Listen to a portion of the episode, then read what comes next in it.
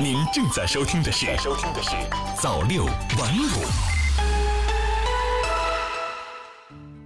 各位听众您好，欢迎来到今天的朝六晚五晚间档。我们来看看有哪些值得关注的大事小情。首先来看国内领域，领航中国庆祝海军成立七十周年。七十年浴血荣光，七十年砥砺奋进。人民海军自一九四九年四月二十三号诞生以来，在党的坚强领导下，一路劈波斩浪，纵横万里海疆，勇闯远海大洋，大踏步赶上时代发展潮流，取得举世瞩目的伟大成就，已经发展成为五大兵种齐全、核常兼备的战略性军种。今天上午十时二十分许，国家主席、中央军委主席习近平在青岛国际会议中心同应邀前来参加中国人民解放军海军成立七十周年多国海军活动的外方代表团团长集体合影留念，热烈庆祝人民海军成立七十周年。青年兴则国家兴，青年强则国家强。向海图强，寄托着中华民族穿越百年的世代夙愿，连接着人民军队生生不息的青春担当。七十岁，人民海军正青春；七十岁，人民海军再出发。征信系统持续更新中，你的经济身份证将有哪些变化？中国人民银行的征信系统运行了十多年。信用报告已经成为反映企业和个人信用行为的经济身份证。人民银行二十二号对外宣布，征信中心适时启动了新一轮的系统升级优化工作。那么，新版信用报告到底在哪些方面进行了改进？又将如何影响个人经济生活呢？升级一，展示共同借款信息。共同借款是指一笔贷款由两个或两个以上借款人共同承担连带偿还责任的借款。比如夫妻共同贷款买房，两人就是共同借款人。新版信用报告拟增加共同借款信息采集内容，将借款信息同时展示在每个借款人信用报告中。金融机构在评估借款人信用风险时，会把共同借款信息考虑在内。如果后续借款主体发生变更，征信系统将按照金融机构的上报信息及时更新，客观记录实际情况。升级二，展示五年还款记录信息。目前，个人信用报告展示的是五年的逾期不良记录和两年的还款记录。在新版个人信用报告中，不良信息保留时间不变，但或将把还款记录由两年增至五年。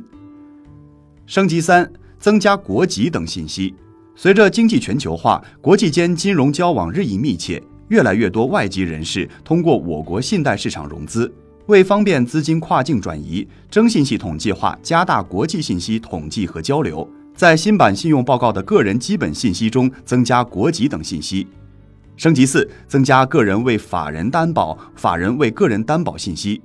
一些征信主体曾遭遇被贷款、被担保等事件，对此，新版个人信用报告拟增加个人为法人担保、法人为个人担保信息。如果被担保、被贷款的当事人认为自己的信用报告中有错误，可以提出要求更正。升级五，审慎采集个人水电费和话费等公用事业缴费信息。公用事业先消费后付款的缴费信息，一定程度上能反映借款人的偿还意愿。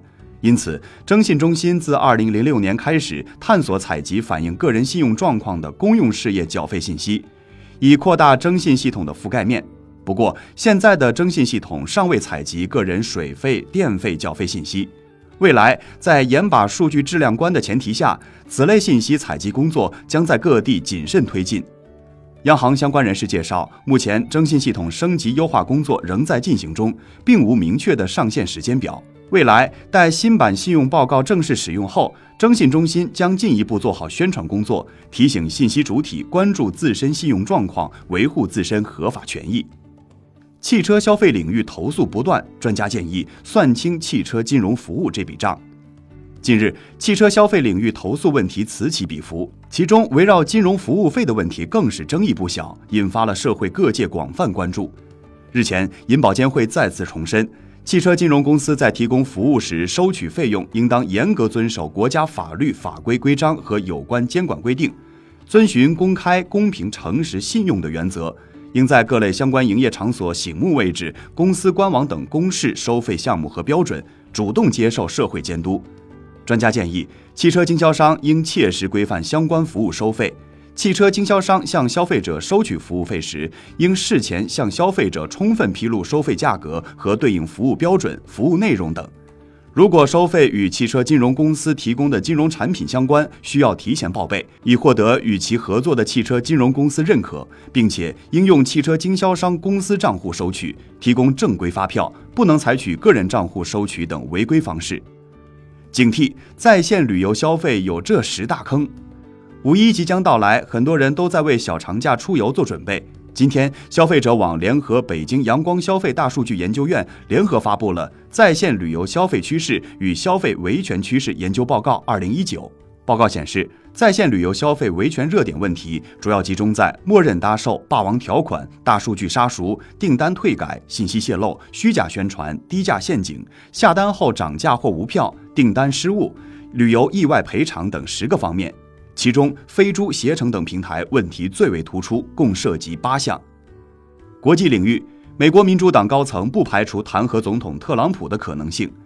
通俄调查报告删减版十八号发布后，一些民主党人呼吁启动弹劾共和党籍总统特朗普的程序，但民主党高层对在距离明年总统选举十八个月时发起弹劾持谨慎态度。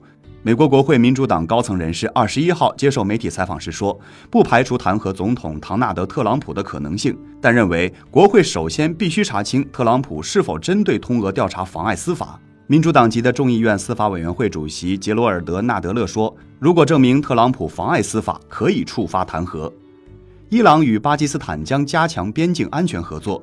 据伊朗国家电视台二十二号报道。伊朗总统鲁哈尼当天与到访的巴基斯坦总理伊姆兰汗举行会谈，双方一致同意加强边境安全合作，联合组建边境安全部队。鲁哈尼强调，双方领导人会谈对伊巴双边关系具有里程碑意义。面对外部压力，伊朗和巴基斯坦仍会继续保持密切关系。伊朗愿大幅增加对巴基斯坦的石油和天然气出口。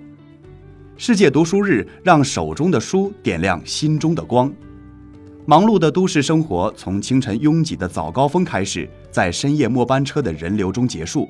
行色匆匆的通勤路上，一本书开启一段超越时空的精神旅行。一位阅读者静静描绘出喧嚣城市中的最美风景，哪怕人潮拥挤，也有精神角落。当世界太快，书让心慢下来，手中的书会点亮你心中的光。今天是四月二十三号，世界读书日。或许让我们从今天开始，用一本书开启另一段精神旅程吧。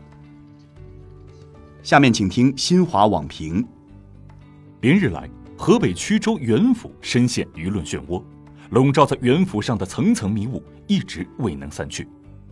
根据邯郸市政府发布的原府调查结果，该项目是由曲周贵昌养老中心于二零一七年三月。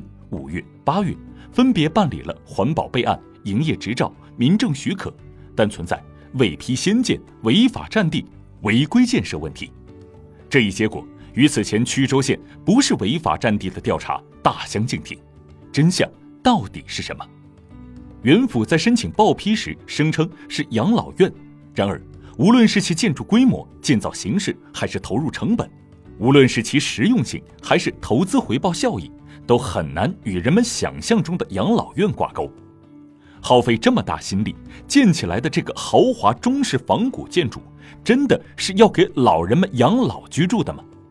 按照之前媒体的描述，原府占地一百五十余亩，二零一三年就开始圈地动工，历时七年。规模如此之大的仿古建筑群，在没有相关审批的情况下，是怎么在监管部门的眼皮子底下一步一步建成的？有关部门的监管责任在哪里？调查组表示，下一步对该项目存在的违法违规行为以及项目建设中相关单位的监管责任等问题，将继续深入调查。调查结果及时公布。当地也已于四月二十日夜间动用机械设备，冒雨拆除原府的城墙外围建筑物。我们期待原府的神秘面纱早日被揭开。好了，今天的朝六晚五晚间档就是这些，我们明天见。